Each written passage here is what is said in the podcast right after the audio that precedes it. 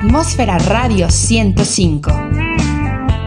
Hola, ¿qué tal queridos lectores y radioescuchas? Esta es una cápsula más de Júpiter Literario.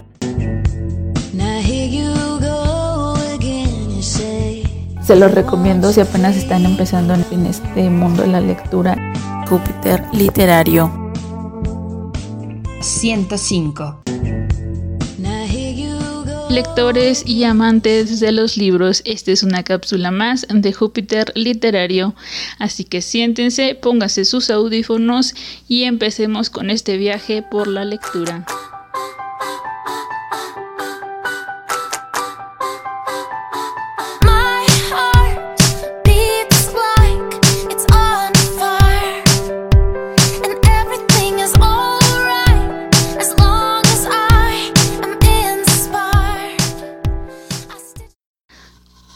No sé si a ustedes les pasa, pero a mí me encanta ver la forma que va haciendo el humo de los inciensos o también de los palos santos que, son, que se usan para sahumar. Me entretengo bastante tiempo ahí y me da bastante tranquilidad. Bueno, en otras noticias y empezando con esta cápsula, el día de hoy hablaremos de los libros que cambiaron la vida.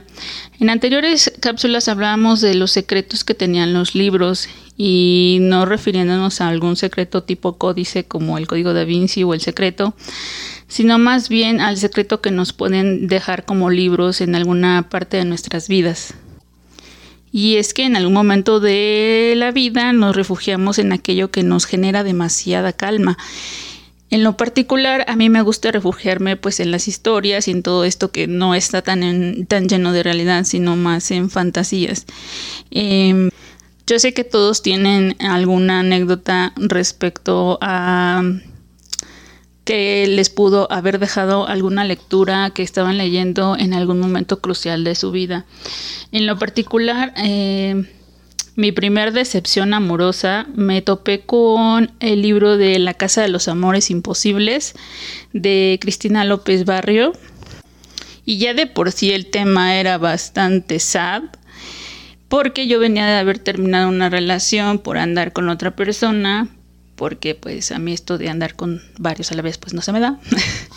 Pero eh, pues era una persona que yo quería muchísimo y que yo sabía que esa persona a mí me quería muchísimo, me amaba, o sea, literal era una parte yo de él. Entonces cuando esta relación yo decido terminarla, pues, pues sí ahí hubo una serie de conflictos. Pero cuando yo empiezo a andar con esta otra persona, pues a los seis meses, y no es que menos, pues me llega la noticia de que resultaba que yo era la otra. Así como lo escuchan, yo era la otra porque ya tenía a alguien con el que había estado saliendo bastante tiempo. Eh, cuando me topé con este libro, pues ya de por sí el nombre fue así como de, termíname de matar, ok, ok, ok. Eh, este, esta historia, este libro se trata de Clara Laguna, que es la hija de una bruja que según la historia del pueblo, la bruja ha sido condenada a solo engendrar eh, niñas debido a que ella practicaba la brujería y que en algún momento quiso amarrar a un hombre y pues el embrujo no le salió. Entonces su modo de castigo por ser bruja fue que nunca podría engendrar mujer, este, un hombre y que tampoco las mujeres de la familia iban a poder consumar un amor sólido, que solo iban a ser hombres que de, los cuales ellas se enamoraran para posteriormente eh, entrar en gestación y finalmente el hombre se fuera. Y sí, Clara da la luz a una niña. Y pues sí, la persona que era, de hecho, desde niños, desde la adolescencia, el, amante siempre la estuvo como seduciendo y hablando del tema amante como aquella persona que ama, ¿no? Como la hemos sobajado tanto en estos tiempos, ese, concepto de la palabra amante. La corteja, pero Clara está un poco cerrada al respecto con salir con este chico que la ha echado bastante tiempo y por fin decide salir con él, eh, engendran a una niña y pues él se va. Todo esto son em, como herencias transgeneracionales hasta que una de las lagunas eh, tiene un varón. El varón eh, cuando crece, pues crece con esta em, leyenda de que no pueden engendrar niñas, ¿no? Y que él es la excepción. Finalmente consigue parejas, es Úrsula, Úrsula Montoya, y al parecer las lagunas están emocionadas porque pues ya se rompió de cierta forma el mito o la leyenda de que solo se engendran niñas en la familia Laguna. El chico se llama Santiago y pues cuando tienen a su, ni a su bebé o a su hijo en, en, el último de los capítulos, pues Úrsula, en ese entonces pues no se podía ver si era hombre o mujer lo que, el bebé, así que hasta que naciera se podían dar cuenta si era varón o era mujer. Y pues bueno, en el transcurso de la historia, eh, Úrsula tiene una niña pero haber saltado el nacimiento de un varón se dice que es la primera laguna que no cargará con la misma eh, pena de no tener un hombre a su lado, ya que Santiago permanece al lado de Úrsula. Y su abuela la toma en brazos y le dice, es una preciosa laguna que no sufrirá como, como nosotros. Y a lo que me refiero con esta historia, así contándola a grosso modo para no spoiler el libro, para quien guste leerlo, La Casa de los Amores Imposibles de Cristina López Barrio, pues estaban una serie de, de acontecimientos de amor por los cuales yo estaba pasando, así que saberme de una mujer que pues no lograba mantener a un hombre a su lado digno de una maldición pues a veces como que en, en esa peor, esta peor situación sentimental con la que te encuentras, pues pesa, ¿no? Te hace pensar así de, ¿y si me pasa el mismo destino que Clara? Pero pues es más que nada la situación y el sentimentalismo con el que estás cargando en ese momento, no tanto que así vaya a ser la realidad. Pero es un libro que incluso alguno de mis profesores en la escuela de escritores me, no lo ha mencionado, que no, no a veces la función del escritor no, no es tanto eh, el que te acuerdes de peapa del libro, o sea, el que te acuerdes de todo, no te hace un buen lector o un excelente lector o que tengas que, o que necesites de técnicas de lectura para poder retener todo aquello que leíste en el libro. No, o sea, la función del escritor al, al escribir la historia es que te acuerdes de sensaciones y cuando lo haces en ciertas situaciones de tu vida que te hicieron como una pauta de decir ¿qué, me está pasando a mí en este momento, es la forma en la que te, empiezas a acordar del libro y son lo que te recuerda son las sensaciones, no tanto cómo se llamaba el personaje principal y cómo se llamaba el primer esposo de las lagunas y dónde se murió y cómo se llamaba el pueblo. Realmente esas son como em, información irrelevante para tal vez para el lector y, lo más importante a veces para el escritor es que recuerden esa sensación que te dejó ese libro porque a me remonta mucho a esa situación en la que yo estaba viviendo y de decir mm, ¿por qué estoy sufriendo por alguien que pues no me trató como yo me trato a mí misma, ¿no?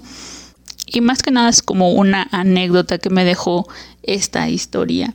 Y ese es, ese es lo chido y lo bonito de los libros y de las historias que te dejen esas situaciones, esas sensaciones, aromas, a veces este sabores, que a veces hay algunos autores que te van diciendo el sabor a no sé qué, dulce, como un cuando hacen esas alusiones es cuando más recuerdas, más si ya has pasado por esa esa sensación o esos sabores que ya los has probado anteriormente y que si en tu mente sí, ay, sí es cierto, sí sabe como un limón agrio, o, sí es verdad, huele como una nochebuena. Esa, todas esas sensaciones es la función del escritor para que tú te acuerdes de esa obra, que para que te deje como marcada esa, esa obra en ti. El segundo libro que a mí me marcó muchísimo fue Mujercitas de Luisa May Alcott. Eh, de hecho, esto también está en película. Hay dos o tres películas de la obra de la autora. Una es inglesa. A mí me encantan muchísimo las películas inglesas, así que esa es la que mejor le puedo recomendar porque es la más apegada de cierta forma al libro. Y está la de Emma Watts también. Eh, es americana Em, no sé, tal vez si les gusta el trabajo de Emma Watts, pues les gusta la película de Mujercitas. De hecho, me parece que hay más de tres. la primera salió en 1917, que es blanco y negro, pero las más recientes son las de 1994, la de 2018 y la de 2019. La que yo vi, que me pareció súper bonita, fue la de 2018, que es con actores ingleses. La de 2019 es la de Emma Watson y siento que no me da tantas sensaciones como la de 2018. Claro que yo leí primero Mujercitas y después vi la película, que sí hay una variante enorme con, en cuanto a una de las hermanas que es Beth, que no sé, me la mataron por ahí. Pero bueno, este libro me encanta porque yo tengo tres hermanas. Estas son cuatro niñas que viven en en Nueva Inglaterra, en una casa muy humilde, con padres humildes, el padre le toca ir a la guerra, eh, la madre se queda a trabajar, tiene que trabajar para mantener a sus hijas mientras su padre está en la guerra, que aunque en esos tiempos pues sí se les llegaba a remunerar de cierta forma, pero pues no era suficiente. Son cuatro hermanas, Meg, Beth, Amy y, y yo, que bueno, es este que son diminutivos porque pues es Josephine, Margaret, Emi, pues sí es Emi, Elizabeth. Y bueno, y bueno, Betsy es Beth. Pues cuenta la historia de, de, cuatro chicas, de cómo se relacionan entre ellas. Ellas se llevan bastante bien, son muy divertidas, les gusta hacer obras. Y bueno, yo es la creativa, es la que escribe los cuentos, es la que escribe las historias, eh, la que genera los libretos para las obras de teatro de, Navidad. Eh, Emi es de las más chiquitas, la consentida, es como la, pequeñita, la, niña como que todavía está en su época de juego. Meg es como la más femenina, la de quiero ir a bailes, vestidos, guantes, sombreros, sociedad. Y Beth es la más tímida, ella le gusta tocar el piano, le gusta leer, este, es como el alter ego de, de, Ho. Como que son sus, como que cada quien tiene, las hermanas mayores que son Ho y Meg, tienen como sus pequeñas alumnitas que es Meg, eh, Amy y Beth. Beth de Ho y Amy de, de Meg. Y me gusta muchísimo ese libro porque me recuerda mucho a mi familia. Antes de que mi mamá falleciera en 2013, pues así éramos como familia, realmente éramos como que muy unidas, como que nos llevábamos bastante bien, sobre todo yo con mi hermana que es un año mayor que yo. Y sí era nuestra personalidad, yo era la personalidad de, de Joe y ella es mucho la personalidad de Meg, ella es como que más femenina y más de maquillajes y todas esas cosas. Yo soy más como Jo porque Jo también tiene esta habilidad de trepar árboles, de correr, de gritar, de tirarse, de aunque se raspe la rodilla, no, importa, güey, me trepo. Como un poquito más masculina se podría decir. Y así éramos pues mis, dos hermanos, mi hermana y yo. Mis otras dos hermanas, a pesar de que son mayores, pues no encajan mucho así como que en, la teoría de la familia de mujercitas. Pero me recordaba mucho a esa convivencia de los papás y las hijas, de siempre tratar de que la familia junta salga adelante. Y me lo recordó bastante porque hubo un tiempo de recién que falleció mi mamá que como que nos separamos, como que cada quien agarró pasó cada cual. Eh, una, mi hermana mayor estaba viviendo en Querétaro, yo estaba este, trabajando y 50-50 viviendo en Guanajuato y 50-50 viviendo en Morelia. Eh, dos de mis hermanas estaban en Morelia, mi papá también estaba en Morelia, entonces pues como que de cierta forma intentamos tener contacto, o sea, yo regresaba, la Querétaro regresaba de vez en cuando, pero como que ya no era lo mismo, como que cada quien les bailía, no sé, como fue una cosa muy extraña realmente esa etapa de mi vida. Creo que más que nada fue porque pues era uno de los pilares más importantes, siempre fue mi mamá siempre era la que nos enseñaba a... Que de hecho esto me ha generado muchísima controversia eh, con algunas personas, pero mi mamá siempre fue de todo en esta vida tiene una solución. Todo, excepto cuando te vas, alguien se va a morir o tú te vas a morir. ahí ya no le busques soluciones, no intentes cambiar las cosas porque ya te vas a morir o la otra persona se va a morir. Eso es algo que tienes que aceptar, casi casi nos decía a nosotros. Pero el resto tiene soluciones, tiene más de un millón de soluciones y no puede ser capaz que te cierres en el... ella decía, te cierres en la tatema, o sea, en la cabeza te cierres a la idea de que no se pueden hacer las cosas. Grábate que el no se puede es un puede con un no que debemos borrar. Y digo que me ha, generado controversias porque me he topado con muchísimas personas que para todo es un es que no se puede, es que así no, es que no, es que cómo, es que no se, es que no debería. y entonces chocamos a veces como personas, yo con esas personas, porque pues es siempre así de, pues a mí desde chiquita me educaron así de que todo se puede, amigo, todo se puede, todo. y pues al ser un pilar bastante importante en nuestra familia, ya sin salirnos del tema, pues fue algo que, que como que nos, nos estaba separando sin darnos cuenta cuando ya no estaba mi mamá. Y así estuvimos por bastantito tiempo, tal vez entre 3, 4 años aproximadamente, hasta que nació mi hijo. Bueno, de, bueno, de hecho cuando yo les dije, voy a tener un, estoy embarazada, no voy a tenerlo, eso no, no, no, no fue un anuncio, pero sí, un, estoy embarazada, voy a tener un niño. Hubo cierta tensión entre nosotras por, por la simple razón de no, no comunicarnos mm, nuestras opiniones como familia. Después cuando nace mi hijo es cuando como que él nos llega a unir y empezamos a tomar eh, pues cartas sobre nuestras propias emociones y sobre nuestras propias vidas que estábamos llevando y nos dimos cuenta que sí, que efectivamente nos estábamos separando demasiado.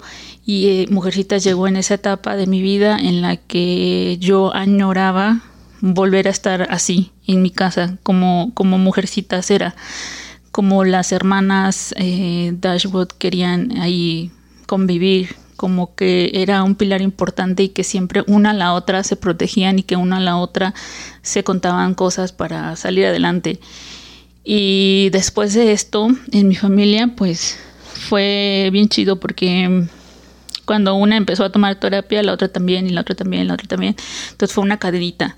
Fue una cadenita para resolver estos conflictos que teníamos entre nosotras y que no dejar que, pues a pesar de que somos súper diferente entre las cuatro, pues nos toleramos en ciertos aspectos porque el hecho de que no, no quieras o no estés de acuerdo con la opinión de la otra persona o de lo que va a hacer, pues al final de cuentas es tu decisión y no es un controlable tuyo, o sea, no tienes por qué meterte en las decisiones, sobre todo que son tus hermanas, ¿no?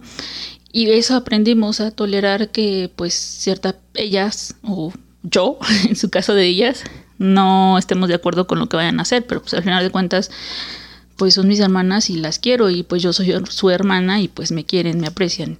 Y, eso fue padre porque volví a sentir esa calidez familiar como lo que tenía Mujercitas en ese, en ese entonces. Me recordó que todas estas vivencias que tienen las Dashwood, ah, las vivencias que yo tenía con mi familia. Otro de los libros que me marcó muchísimo porque fue cuando yo decidí tomar terapia, fue cuando yo me separé de, de una pareja. Entonces eh, descubrí que había una falta de amor propio hacia mí. Y pues cuando tomo la decisión de tomar la terapia y empezar a descubrir mis miedos, mis traumas, sobre todo los infantiles, eh, y empezar a trabajar en mí para no permitir que otra persona vuelva a o que yo permita que me vuelva a lastimar porque yo realmente pues no lo haría. Y este libro llegó justo en esa separación y se llama Día sin ti de Elvira Sastre.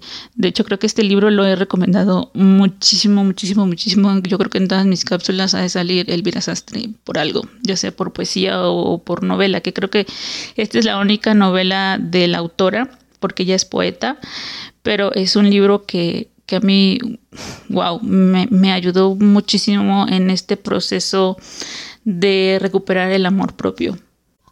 Y es que básicamente es la historia de, de, Gael que le va contando su historia a su abuela Dora, que su abuela falleció, pero que él se refugia y encuentra respuestas a que siempre su abuela le dio en cartas a su nieto eh, como que sabiendo que las iba a ocupar en algún momento, ¿no?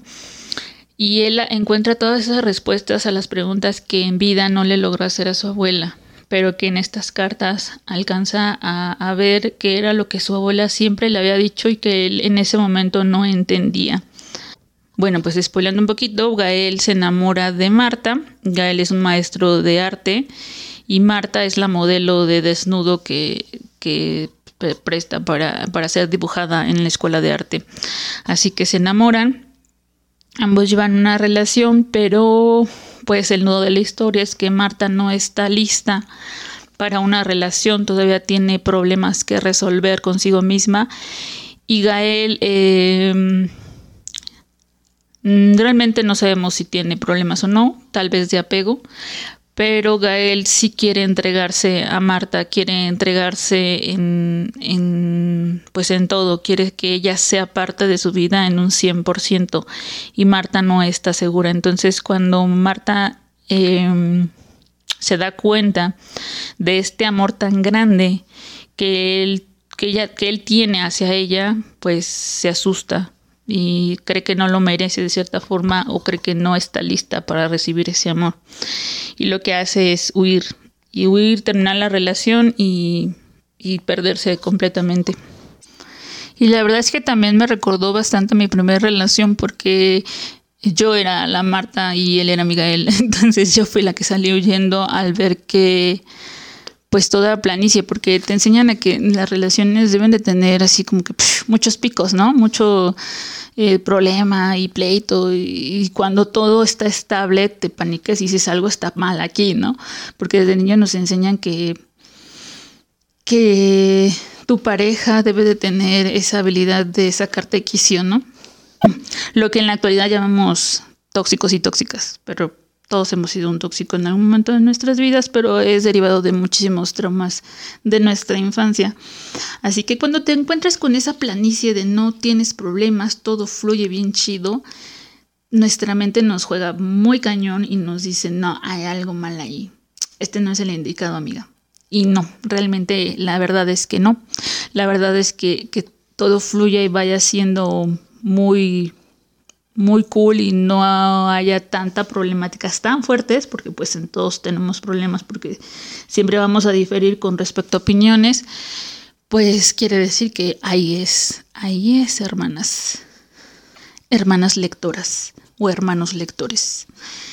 Y bueno, les voy a leer un pedacito de esta parte porque Marta le cuestiona muchísimas veces a Gael el hecho de que realmente sea amor y le cuestiona, ¿y cómo sabes que estás enamorado? ¿Y cómo sabes si no es un ratito? ¿Y cómo sabes si es un todo? O sea, para todo ponía como excusas y pretextos con respecto a los sentimientos que ella tenía y que quería aceptar de Gael. Y pues Gael estaba bien consciente de, de qué era lo que quería, ¿no? En Marta. Así que siempre tiene respuestas para ella.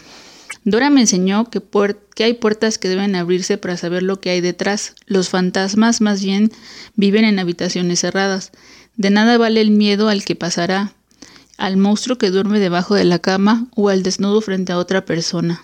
Mucha gente se escucha en la frase no quiero que me hagan daño, para no dar oportunidades a nuevos aires. El hecho de no atreverse a empezar algo por la pena de sufrirse, en otro momento carece de sentido. Las personas debemos aprender a vivir con el dolor, o mejor dicho, dejar de tener el miedo. También tenemos que saber asumir el dolor como algo propio y no darle el nombre de otra persona, a pesar de que haya sido causa por ella y no elegida por nosotros. Como ven, ese es un consejo que Dora le da en una de sus cartas por el amor que vivió con su abuelo en la época en la que él era un cubano exiliado en España. Y bueno, Eh, ahí pasan muchas situaciones con el, con el, con el abuelo de, de, Gael y entonces su abuela le va dejando estos datitos que él en ese entonces no entendía. Y Marta le dice, sabes, nunca he estado enamorada. Y cuando esa persona se va, bueno, cuando se refiriéndose que no se había sentido enamorada, porque cuando una persona se iba, pues, ¿qué pasa, no? Dice, el mundo está lleno de gente abandonada que vive equipa, esquivando agujeros y eso me parece algo terrible. Y Gael le contesta, el enamoramiento no es eso que dices. Estar enamorados es como volver a ser un niño. Crees que todo es posible y no te preguntas ni te cuestionas nada. Te dices que el cielo se nubla porque estás enfermo y te imaginas un hospital de nubes o te cuentas que los terremotos suceden porque nuestro planeta está luchando contra otro. Y eres capaz de imaginar la batalla. Rey, no existe la duda y no hay diferencia entre la realidad y los sueños. Estar enamorado es creer, por encima de todo, y estar enamorado es posible. Por eso uno sabe cuando lo está, pero eso no se duda y lo da todo. Y Marta le responde, ya, pero ¿y lo que vives después cuando es, todo eso se termina? ¿Eso también es amor? No lo creo. Y pues Gael le dice, sí, Sigue siendo amor aun cuando termina. Claro que sí, todo viaje de ida tiene una vuelta. Todos los abrazos terminan despegándose, los aviones aterrizan, los frigoríficos, se vacían, las canciones se acaban y no por ello deja de ser lo que son. No te das cuenta que hay amor por todas partes. Y bueno, la historia se trata de la de Gael contándole esta historia a su abuela, aunque ya está muerta, y la divide en días. Son 12 días que él se toma para poder dejar ir a Marta, que era para él como el amor de su vida, se podría decir. Aunque bueno, creo que ese término está bastante sobajado, porque pues el amor de tu vida tienes muchas vidas. No puedes quedarte con una sola persona en toda tu vida.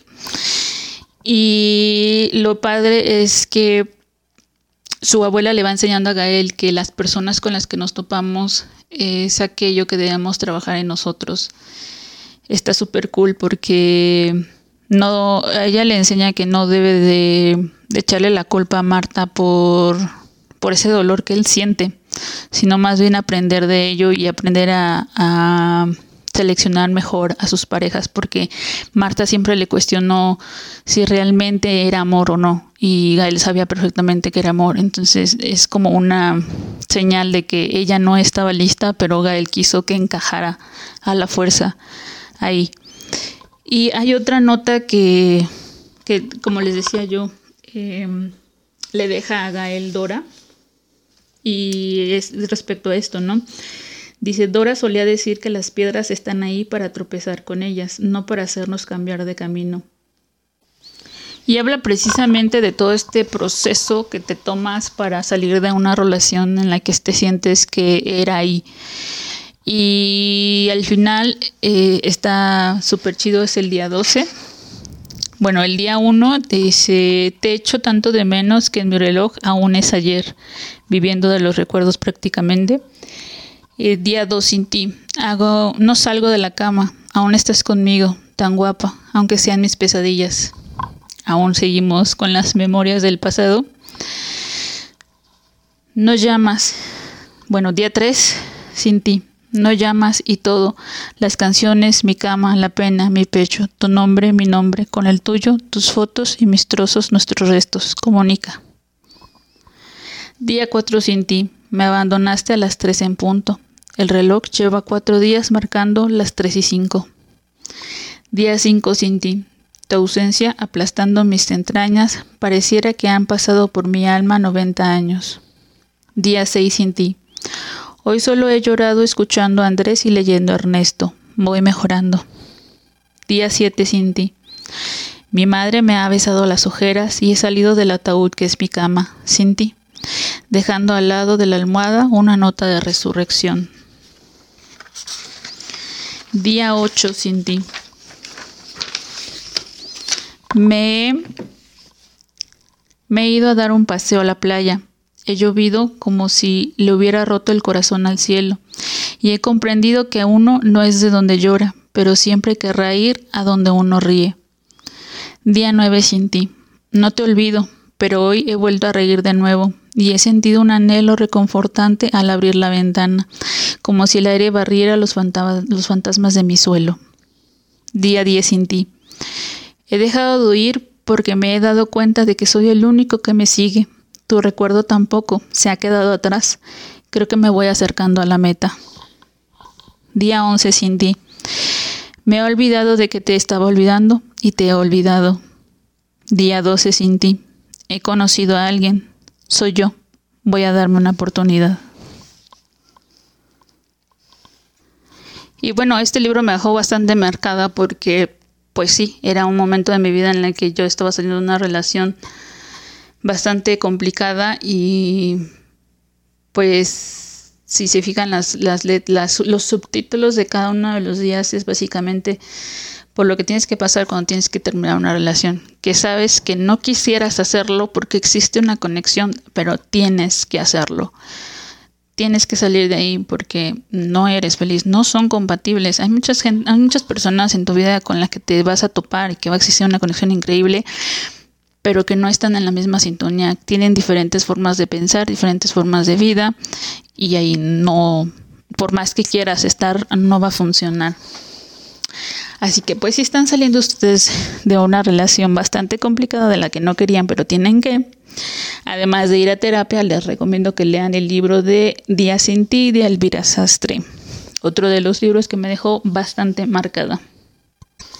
Estos libros eh, son libros que me dejaron bastante marcada en la vida, que me recuerdan a muchas cosas, pero no están en orden cronológico realmente, fueron cosas que fueron pasando a lo largo de mi vida, o sea, no se los presenté cronológicamente, pero estos tres libros mm, son situaciones que me marcaron en la vida. Yo creo que todos los que somos lectores tenemos esos, esas imágenes esa historia con algo que nos pasó o que tal vez nos ayudó a salir de esa situación, ¿no?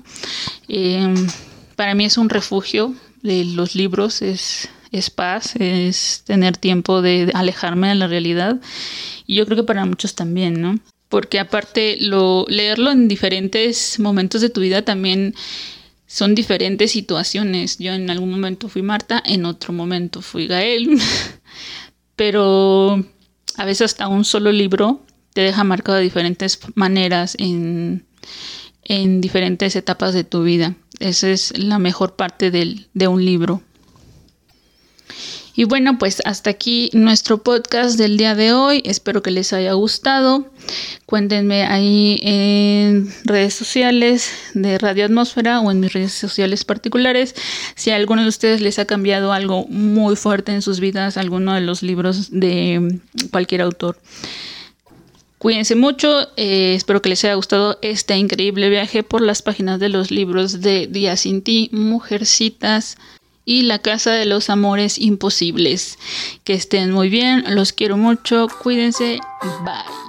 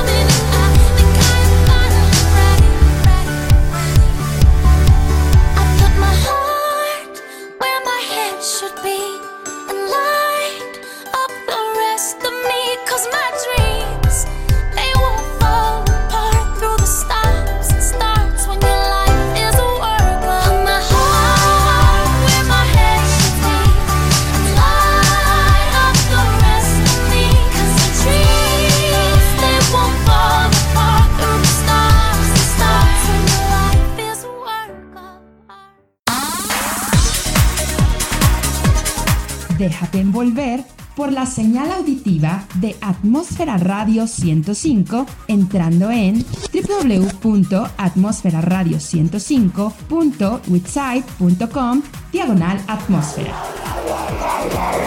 Las capas de la atmósfera se unen